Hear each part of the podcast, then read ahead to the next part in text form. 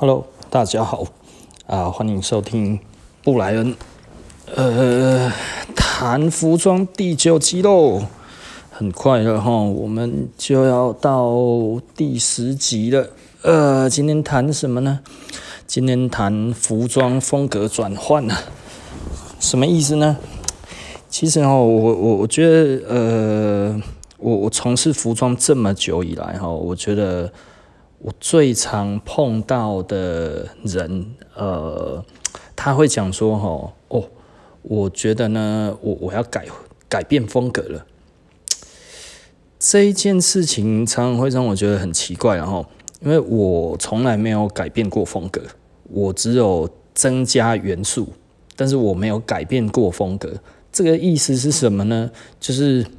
呃，我我不会想要把我身边所有，呃，不是身边的，我身上所有买的东西，衣柜里面的东西，把它清掉之后，然后要换成另外一组新的感觉进来。我来讲的话呢，我觉得，诶，我本来就喜欢这个感觉。那所以，我再加一些东西进来，加一些元素。当我知道某一些文化，当我知道某一些感觉的东西我喜欢的时候，我第一个思考的并不是要变成那个感觉，而是思考说我原有的东西是不是可以跟这个相配合。啊，其实衣服大部分都是可配合的啊，你知道吗？哦，就是这这是一个很有趣的事情啊，这这让我想到哈，大概在两千年左右，我们开始做我们的那个呃李元素的生意的时候，因为我那个时候其实我还是喜欢牛仔裤啊，就是 Levi's 是我最喜欢的东西嘛吼。那在那个时候，那 Levi's 就是礼拜四。那礼拜四的话就是 Thursday 嘛，吼，那所以 Thursday 的由来其实就是礼拜四，哦，所以对我来讲的话，哈，其实呃没有办法割舍牛仔裤的热爱，但是当时的李元素并没有任何牌子做牛仔裤，App 没有做，Neighborhood 没有做。以前那个时候当红的 Good Enough 没有做，Supreme 没有做。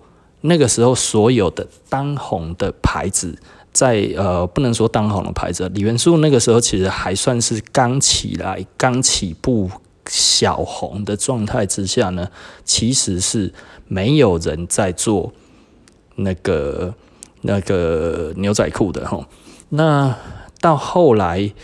呃，什么时候开始做？其实是几年之后了。然后，那因为我那个时候呢，我们穿那个李元素的东西呢，就穿 Ape，然后再穿个牛仔裤，我们每天几乎都这样子穿。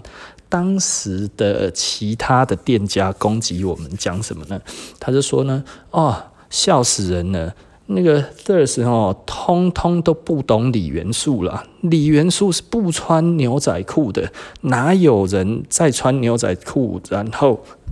再再搭配李元素的牌子，然后那个时候就他们都这样子讲，那我们就觉得，哦，我们就喜欢啊，喜欢不行吗？对不对？李元素对我来讲是一个穿衣服的元素，所以对我来讲的话，那是我觉得我可以接受的东西，因为我喜欢它带来一些文化上面的冲击嘛，哈，因为它虽然只有 T 恤而已，那但是它上面的图，尤其 Supreme，就像我在讲的哈，那其实。常常放一些我喜欢的元素在里面，所以我很喜欢 Supreme。那那我我把它当成我穿牛仔裤搭配的上衣，这样子我错了吗？对不对？哎呀，这这是错了吗？所以那个时候我们就这样子做。然后他们就这样一直笑，那个都不懂，设施都不懂，然后啊，尤其因为那个时候我们其实卖得很好嘛，所以他们就一直说我们不懂。直到呢，Neighborhood 出了牛王了，你知道吗？我要出牛仔裤，其实 Neighborhood 那一条牛仔裤呢，其实是。是模仿那个那个 Levi's 那个时候哦，他收到了他们的一八七零年代最早期的牛仔裤，就是内华达那一条矿工裤了哈，那一条是 Central 牌呃那个那个那个那个 Central Page 的哈，就是它那个它的那个皮标呢是在裤子的正后方然后那。呃，那一条的刷色，然后很漂亮。那个时候，那个、那个、那应该是零一年吧，哈，零一年的时候，那个、那个 Levi's 就有出出，好像就出二零零一件，哦，因为好像二零零一年，所以就出两千零零呃两千零一件。那那个时候的定价算是当时的创新高，哈，大概。反正差不多和台币一万多块钱，那一开始其实还算好买，后来现在好像已经是天价了。那 Neighborhood 呢就抄那一条裤子的刷色，然后变成了第一代牛王。牛王是谁讲的呢？牛王其实是那个香港的杂志讲的哈，Milk 讲的。然后我们那个时候就觉得哦，什么牛王好 low 哦。然后，哎，结果台湾人也跟着讲牛王，哎，那一些在笑我们说没有人穿牛仔裤的那一种，哎，突然他们也都说，哦，李元素就是要搭牛仔裤，你知道吗？一直以来哈，我们从来都会觉得没有文化根基的人哈，讲话真的都很 low 了哈。一开始呢，在批评说没有喜欢那个李元素的人哈，不应该要穿牛仔裤的。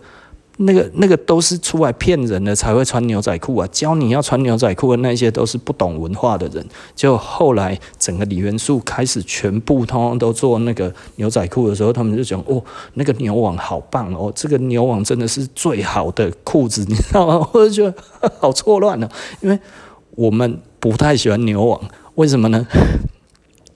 因为那就是 copy Levi's 的内华达的那一条复刻的牛仔裤嘛。这这，他们还说哦，这个是什么什么刀片，什么刷色这样的，我就想，那就是内华达那个出来的，就是这个样子的，这些公煞了哦。那那个时候我就会觉得哦，好 low 哦啊！当时那一条内华达其实是很轰动的啦，就是那一条，诶，真的是物换星移。那个时候哦，好像他们收买了三万美金，那一条现在可能。三十万美金可能都买不到，哦，全世界最老的了哈。那诶、好像是一八八一八八几的，不是一八七几的哈。那也就是说，目前来讲的话，就像我讲的哈哦，呃，目前全世界，如果如果有听我之前讲的，或者是诶、对，我前面好像有讲了哈。目前呢，Levi's。呃，不承认世界上找到最早的 Levi's 的裤子，因为那是矿坑炒出来的。然后，那以前的他们怎么样去分辨那个年份呢？其实就是照他的那个 pattern，然后就是照他的专利。那他的专利哈。呃，在美国的专利局，它其实都有记录，所以实际上哈，以前的裤子哈，你只要做的不小心哈，跟别人的有专利的一样，你就要被你就要被求偿了，然后，所以那个时候其实每一家公司每年都会推出新款，然后新款都去申请专利，那你可以想象当时泛滥的有多严重，但是也因为这样子，十九世纪的裤子哈，其实。都可以分辨它是哪一年所制造出来的，就因为那个时候的专利太完整了哈，就是整个这样子其实都看得到了哈。那只有一条裤子有被发现，它的特征完全跟那个 Levi's 一八七三年的那一年的第一条就是铆钉裤的样式。的那一条裤子长得一模一样的，但是 Levi's 不承认那一条是 Levi's，因为他们说上面没有任何 Levi's 啊，第一年哪里会有 Levi's 啊？所 以说那个铆钉上面也没有打。然后呢，什么东西也都没有。可是它所有的车线的细节上面，通通都一样。那 Levi's 就说，据当他们的了解的话，就是那个裤子的布料太薄，不是他们当初的布料的厚度。我在想说，他哪来的资料有他当年资料布料的厚度？所以。呃，大家觉得很奇怪，为什么 Levi's 不愿意承认？但是现在已经有被发现这一有有被发现。那嗯，实际上据说还有一条还躺在矿坑里面。那因为矿坑其实很危险的哈。那我当然我认识在跑矿坑的那个那个那个那个人哈，那个 Mike Harris，他有一一本非常有名的书了哈，就是那个是是是玩牛仔裤的圣经然后十九世纪的牛仔裤的圣经。那因为我跟他还算熟，所以呃，每次在美国碰到的时候，我们都会聊天哦，然后他就说非常他觉得不可思议，为什么？明明就是 Levi's 的东西，而 Levi's 竟然不愿意承认，然后那但是 Levi's 就没有找到，除了那一条内华达以外，就没有找到更老的 Levi's 的裤子，所以他其实无法 Levi's 其实无法去支撑它是一八五三年成立的这一件事情，因为。他没有任何的佐证，那唯一有佐证的就是美国专利局，一八七三年他的第一个铆钉裤的专利通过的那一个、那一个、那一个、那一个文书，那。在之前呢，也没有他的店的所有的文件，通通都没有。那当然，Levi's 其实可以宣称啊，我们一九零六年的时候不小心那个旧金山大地震，然后所以烧掉了，全部通通都烧光了。OK，这是他可以他可以讲的。但是，呃，我们有很多的证据显示，其实 Levi's 他嗯，就是一八七三年开始，比方说一八九三年的时候，呃。他们出了第一张所谓的 guarantee ticket，就是你如果买新的 Levi's，它后面会有一张白色的，然后那个白色的上面写 every garment guarantee，嗯，就是说哦，每一件都有品质保证这样子。然后第一张上面是写 over twenty years，每然后呃再来就是哦二十一年、二十二年、二十三年，然后到二十五年的时候就变成每五年跳一次，那。这个东西是什么意思呢？就 就是你如果在一八九三年那一年的裤子的那个找到的那一些的资料里面，因为那个时候已经有目录了，然后你这个东西出来是一八九三年，回推的话就是一八七三年呢，所以 Levi's 正式成立的那一天起的那一年就是一八七三年。然后他的品牌也是那个时候成立的，所 以这我有一点搞不清楚为什么为什么 礼拜十一直要讲他们是一八五三年，然后 对，就是就是我们都在期待他拿出这一个证据来，但是目前来讲，以 Levi's 当年所做的所有的事情都无法证明，就是再怎么样，所有的证明都指向他就是一八七三年，然后呃。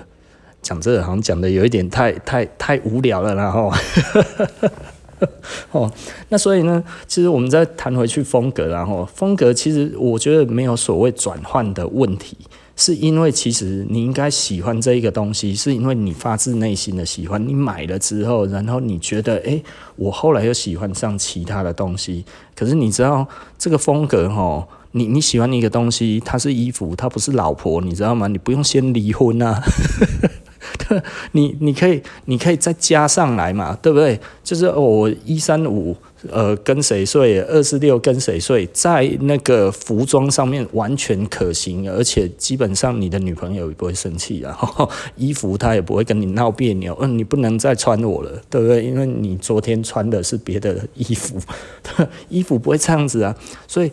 对你而言的话，其实应该只有风格的增加，然后增加更多想要穿衣服的搭配上面更多的妙处，是因为你开始融合了不同的风格嘛，对不对？所以如果你需要把所有的东西都卖掉，然后去说哦，我要转换成另外一个风格，其实简单的来讲，那就是你不懂什么叫做风格。或者是你根本从来就不知道这一个风格为何物，不然你怎么可以突然那么喜欢之后后来又不喜欢了，对不对？他又不是前妻，嗯，有这么痛恨吗？对不对？他有伤害你吗？对不对？这应该不是这样子嘛，对不对？所以你曾经有那么喜欢，后来怎么会变得不喜欢？其实我觉得最大的问题，并不是在在于风格的问题，而是人出了问题。也就是说，你从来就不是用风格去买这一个东西，你可能用那一种哦，我现在穿起来这个哦，穿在我身上就是要最流行的，我这穿出去就是要让人家哦，一看到我就该要呃跪下这样子，觉得哇。大大出门，大大一出手，哈，就知有没有这个所有最新的东西都在身上，哇，真的是厉害啊！那如果这个东西突然大家在讲说，哦，那个某某东西已经过时了，你就觉得，哦，哦。好像是真的是这样子诶，所以别人讲的，别人所所说的，变成你所在意的，而不是你自己真的你自己怎么想。因为对我来讲的话，我东西不会卖掉，也不会想要把它弄掉，是因为我当初买它是因为我觉得好看，可以跟我搭配，跟我的人可以搭配，而不是我觉得我这个东西我一定要有。为什么要有？因为现在最流行啊！如果我不现在买的话，再过一阵子，它可能就退流行了。如果你不是这样子的想法，不是这样子的思维，那为什么要转换所谓的风格？你知道吗？所以这个东西呢来讲的话，就是你你你可能对于服装来讲的话，其实就有一点点太啊太低俗的认知了。服装应该是我们驾驭服装，而不是服装驾驭我们。对不对？也就是说，你穿这个东西，其实应该是发自你内心的审美观，然后产生的一个一个自信，而不是这个东西穿上身之后，突然感觉自己自信满满。为什么？哦，这件衣服、这双鞋子穿出去的话，所向无敌的啦！哦，行出去走路有风，哪里有风，风都还会闪的哦，这非常非常的威风。哦，如果是这种观念的话，其实我会觉得哈，你要不要先思考一下你的风格到底要是什么东西？因为对我来讲的话，其实我喜欢的有几个风格，就是第一个，当然就是我会喜欢服装，是因为啊，rock and roll 的关系。我从国小开始听那个 rock and roll，所以我对于那一种皮衣。皮裤，我从小我就认定我长大一定要有，所以皮衣对我来讲的话，基本上是呃 rock and roll，不是摩托车哦。那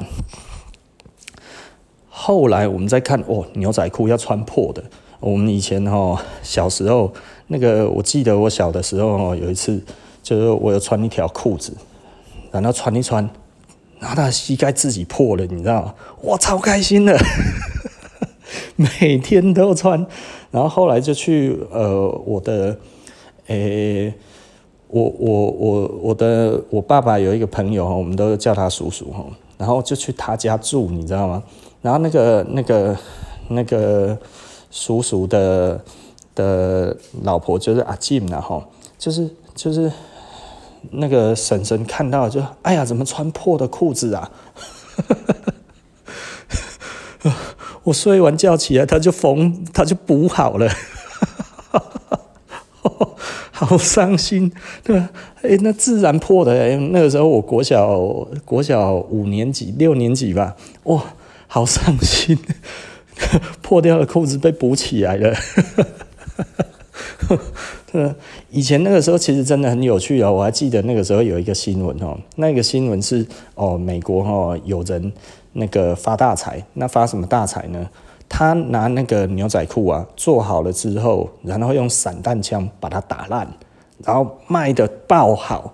所以这个对我来讲的话哦，我就开始做衣服的时候，我就想说，我将来我我我真的希望我可以做东西，然后带到美国去，然后用散弹枪，然后把那个膝盖打烂。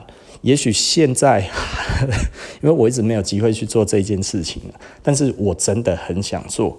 那也许有人就说不定听了之后就去做，因为目前我所知道的现在是没有，但是我国小的时候是有的，三十几年前是有的。啊，那个就是很窄的裤子，然后整个膝盖是破烂的那样子，然后是真的打烂的。所以你看，我之前有做那个那个呃，如果认识设计够久的齁。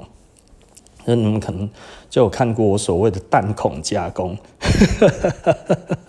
哦，其实我也都会讲啊，因为那个就是我小时候看到那个新闻，哇，好震撼，好喜欢，好开心，好想要，你知道吗？所以我就是说，诶，我有做一个那个弹孔加工的那个裤子，那所以我那个其实是用那个那个呃电烙铁加热之后，硬把它穿出去之后，让它感觉像是一个弹孔。弹那个弹头戳过去这样子，然后还要烧焦。做那个其实也很累，然后因为要一直戳动、戳动、戳动这样子，而且要很用力的戳，然后要让它是真的穿过去这样子，不是先打一个洞，是没有打洞，直接让它穿过去这样子。那个其实当时做起来也有一点累了哈。目前来讲的话呢，这件事情我还是想做了。嗯，那所以呢，简单的来说，诶，我从 rock and roll 开始。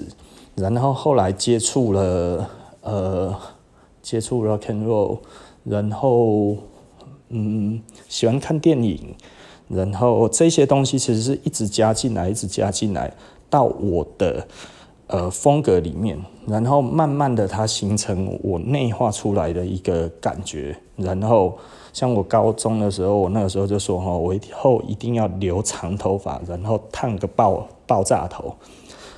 我的高中同学就讲说：“吼，我猜你连留长头发都不会。”后来我都留长头发，那我为什么后来没有去烫爆炸头嘞？其实最重要的原因是我那个时候有稍微烫过一次，烫了之后就我头皮痛得要死了，我的头皮太敏感了，所以我那个时候那个痛的那个程度让我觉得我吓到，我实在是不敢烫头发，然后所以其实我是我是我是。因为这样子，所以我连染发都没有染过，烫头发就真的就只有烫那么一次哦，而而且也不是烫爆炸，他那个时候只是烫一下我的那个呃那个头发的发流哦，把那个发流把它烫顺一点而已，就光是这样子而已，我的那个头皮已经痛到哦痛三天了，那个超痛苦的，所以那一次之后我就觉得啊。我应该没有机会烫那一种超级大爆炸头了。那其实简单的来说，哈，就是我们我们我们服装来讲的话，哦，对于我们应该是一个内化的一个工作了，哦，然后内化由内而外出来散发出来的东西。那所以很重要的重点是，你到底知不知道你为什么要穿这一个风格，这个风格到底是你为了别人而穿，还是为了表达自己而穿？我觉得这个其实是一个完全不一样的面向哦。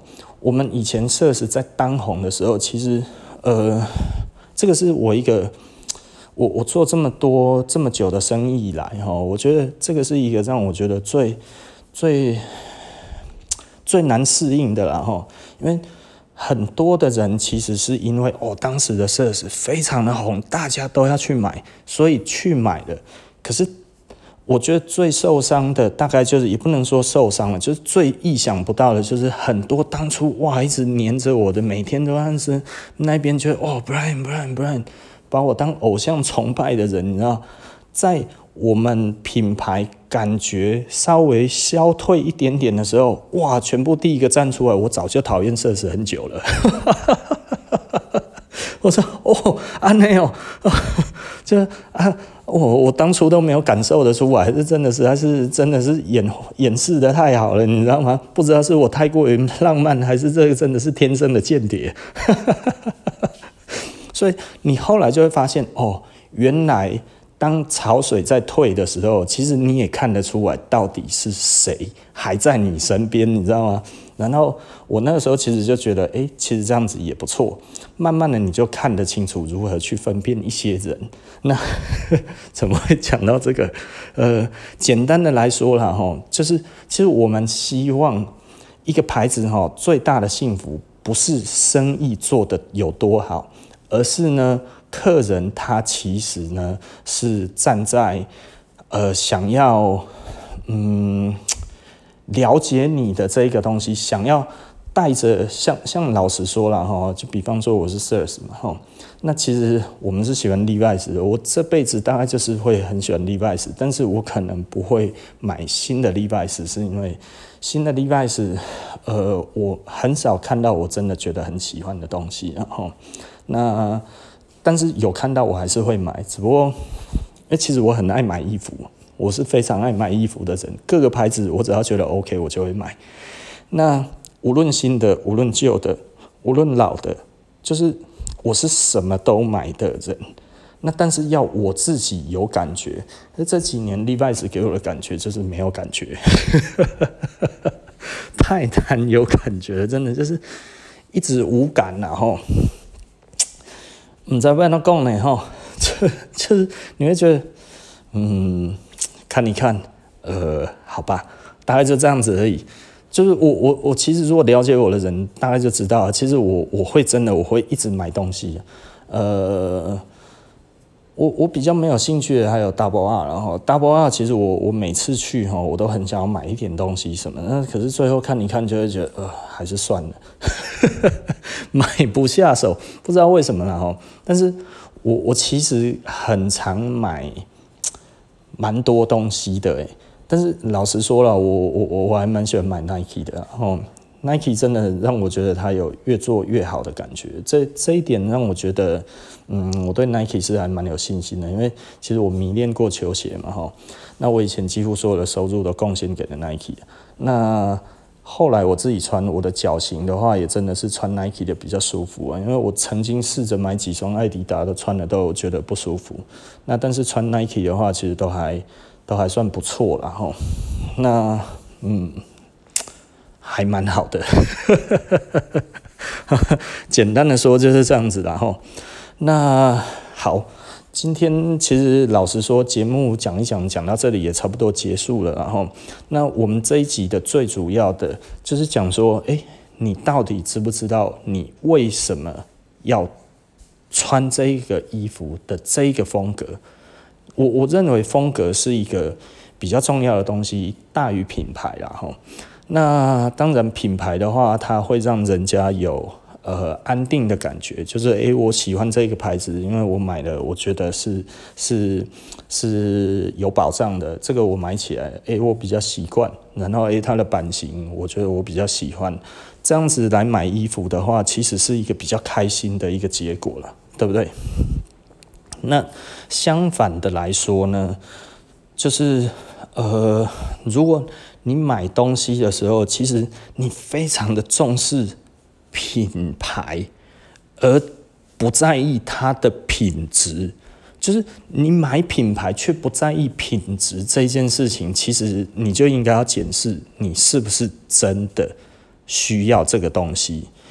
如果他你不在意它的品质，只希望它这个品牌，基本上，呃，品牌很难是一个风格，品牌可以变成。拼凑风格的一种元素，但是其实它很难变成完全的一个风格。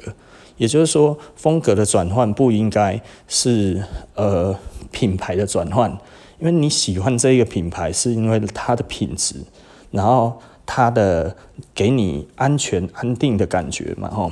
那但是风格来讲的话，不太有一个品牌可以主宰整个风格。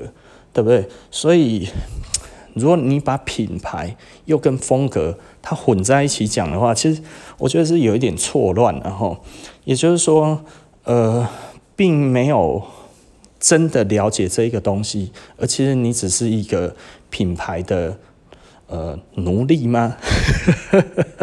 哦，我以前都讲了，我不希望哦客人只买设施，我觉得诶，希望大家去整个全部都买一买，对不对？那如果我最后胜出的话，我觉得，诶、我这样子得到了消费者，对我来讲的话，是我觉得，嗯，呃，非常的荣幸，然后因为最后整圈下来之后选我。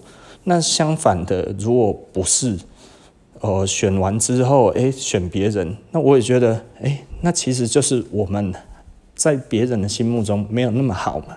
那没有那么好，输了我们也甘愿啊。所以对我来说的话，其实我并没有说，哦，我一定要。再次变成一个当红炸子鸡，我一定要想办法让奢侈重新回到台湾第一男装的位置，你知道吗？没有啦哈，曾经我们是啊哈，但是，但是我我觉得很空虚啊哈。为什么？因为因为客人多半他思考的跟我们想的不一样。我以前最喜欢教人家看做工，然后我记得哈有一次，呃。这这件事情让我觉得，我以后不要再这么做了。是什么事情呢？就是我我有一些客人跟我很熟，然后他们很喜欢问我说：“哎，怎么看品质？”然后我就教他们：“哎，车线怎么看啊？然后针距要对啊，左右的话对称嘛。如果它看起来就对称的，就要该对称嘛。”然后有一次就有一个客人很开心的拿了一件外套过来哦，然后那是一个红色的外套，拿破仑外套。台湾某个号称日本制，但是我们一看就知道是呵呵 呃呃广州或者是哪里做的鬼东西。那他很敢哦，他就写 Made in Japan。然后他就说：“哎、老板，你看我买到这一件了，哇，这件超漂亮的，就跟第二号的好像。”然后我就说：“哦，这样子。”然后他就穿起来之后一拉，第一个那个料子之烂啊！然后他就跟我讲说：“哎、老板，这件买的很值得哈，因为他前面又有那个、那个、那个牵牵那个金的金色的线嘛，然后整个这样弄起来，左右呢拉起来之后呢，他那个应该本来就是要对的刚刚好嘛，哈，就左右差了一公分。”一公分真的是做工烂到一个爆炸了哦，那个根本就是完全没有做工可言的的的衣服啊，这整件哦车的乱七八糟。那个你知道那种大量生产的哦，有的时候他们里面的那个那个人哦，可能真的就是乱做一通哦，假尖呐哈，吃针可能还是另外一回事。有的可能不小心哈，左边是 S 的裁片，右边拿到 M 的，对不对？哎。拿错了怎么办？造车啊，把它整件硬把它弄起来之后，所以有的地方歪歪的啊。这一件衣服哈，怎么看哈，通通都是歪的啊。但是穿起来，如果你一直在活动中哦，大概可能不会很容易被发现。然后 看在我们的眼里一看就，哇，这一件衣服真的做得很糟糕。然后我就说，呃，这件，我我就嗯，不知道该讲还是不该讲嘛哈。然后他说，哎，我这一件哦。定价九千多块钱呢，然后我三折买到，九千多三折也快要三千，你知道吗？然后哦，他超开心的，哇，这个真的很开心，买到一件这样子的衣服，好帅。这个我已经教他两年怎么看做工了，你知道？那那一件衣服等于是我这两年以来看过哈，因为我不会去看路边摊，我也不会去看做的很烂的衣服。这两年来，哈，我有机会摸到的衣服里面，真的是我看过最差的，你知道吗？然后我就说，可是我看起来这一件，我觉得顶多八百块钱，我都嫌贵了。然后他就那个脸就整个就垮了。然后哦，这样子，然后呢，他就没有再来过了。我跟他大概是五六年以上这样子，哇，几乎每个礼拜都会来跟我聊天聊服装这样子，然后我慢慢的教他怎么看做工，然后最后呢，他买了一件，呃，应该本来就是就是就是要卖三千多块钱，然后就已经是缺爆了的那一种的东西，然后呢，他觉得他捡到了天下无敌大便宜，可是他之后真的就几乎没有来了。啊，这这个对我的打击，这那一次是非常深啊，所以我后来哈，就是觉得客人无论穿的再烂哦，我们都不要，呃呃，就是好的我们说了哈，啊不好的我们都不要讲，即便他希望听到真实的声音，他那个时候也说，老板你一定要告诉我这件选的好不好，然后因为有这一种这么这么。这么愿意，呃，这么愿意挨拳的，这么愿意挨拳的那个、那个、那个决心，我们就觉得好吧，那我我就真的轻轻的出个拳打一下好了，就那一下真的是把他给打晕了，没有再来过。哇，那个打击之大哈，对我的打击啊，也许对他的打击更甚然后，但是，呃，我后来就几乎不太。批评客人买的东西，就是呃，所以有一些人会觉得我可能很刻薄，对客人怎么样之类。这这个基本上呢，我必须要告诉你哦，如果有人这样子讲哦，那一定是假的啦。你知道，那个是我们很好的客人，五六年的客人呢，那个时候差不多就差不多才做七八年而已，五六年的客人可以说是老客人中的老客人。对不对？然后他那么相信我，然后这个东西他那么兴高采烈，然后我只是稍微 讲了一点点，透露了实话，他就不见了啊！所以我不会当着客人的面去客给他 saving 然后因为那个那个不是 那。那、那个真的哦，我我们真的不晓得人心有多脆弱了，每一个人都不一样。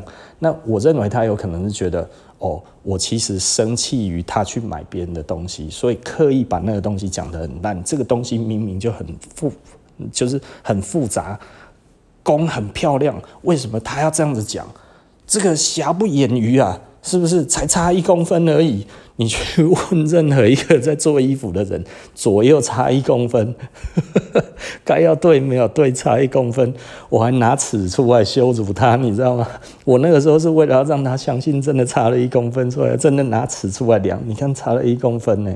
我说哦，零点二、零点三公分哦，我觉得我还可以接受了哈。零点五当然已经是极限了，这个超过一公分真的是太过分了。想不到这些话真的深深刺伤他了哦，啊，不知道他现在有没有在听节目啊？所以，所以我们呃，这个我也都跟员工讲过了哈，就是客人再怎么样哈，我们都不要讲真正心里面的实话，即便你会分辨，因为我觉得呃这样子不好。嗯，这是实话，不应该是我们讲的。哦，我们照顾好自己就好了。然后我们的意思就是，我们可以讲我们自己哪里不好。其实，呃，你知道有一些人，大家就知道我的个性是会讲我们自己哪里东西，诶，没有做得很好。那呃，但是我不会去讲别人哪里做得不好。因为我常讲，这个是客人的选择。那为什么我会这么的这么的坦然去面对客人的喜好呢？就是因为我经历过挫败。难道你错了一次之后，你还要一错再错吗？哎，我们这么熟的客人呢，很熟哎，然后就没有再来了哎。哎，这个这个这个这个，他可能真的会觉得，就是说啊，你就是嫉妒啦。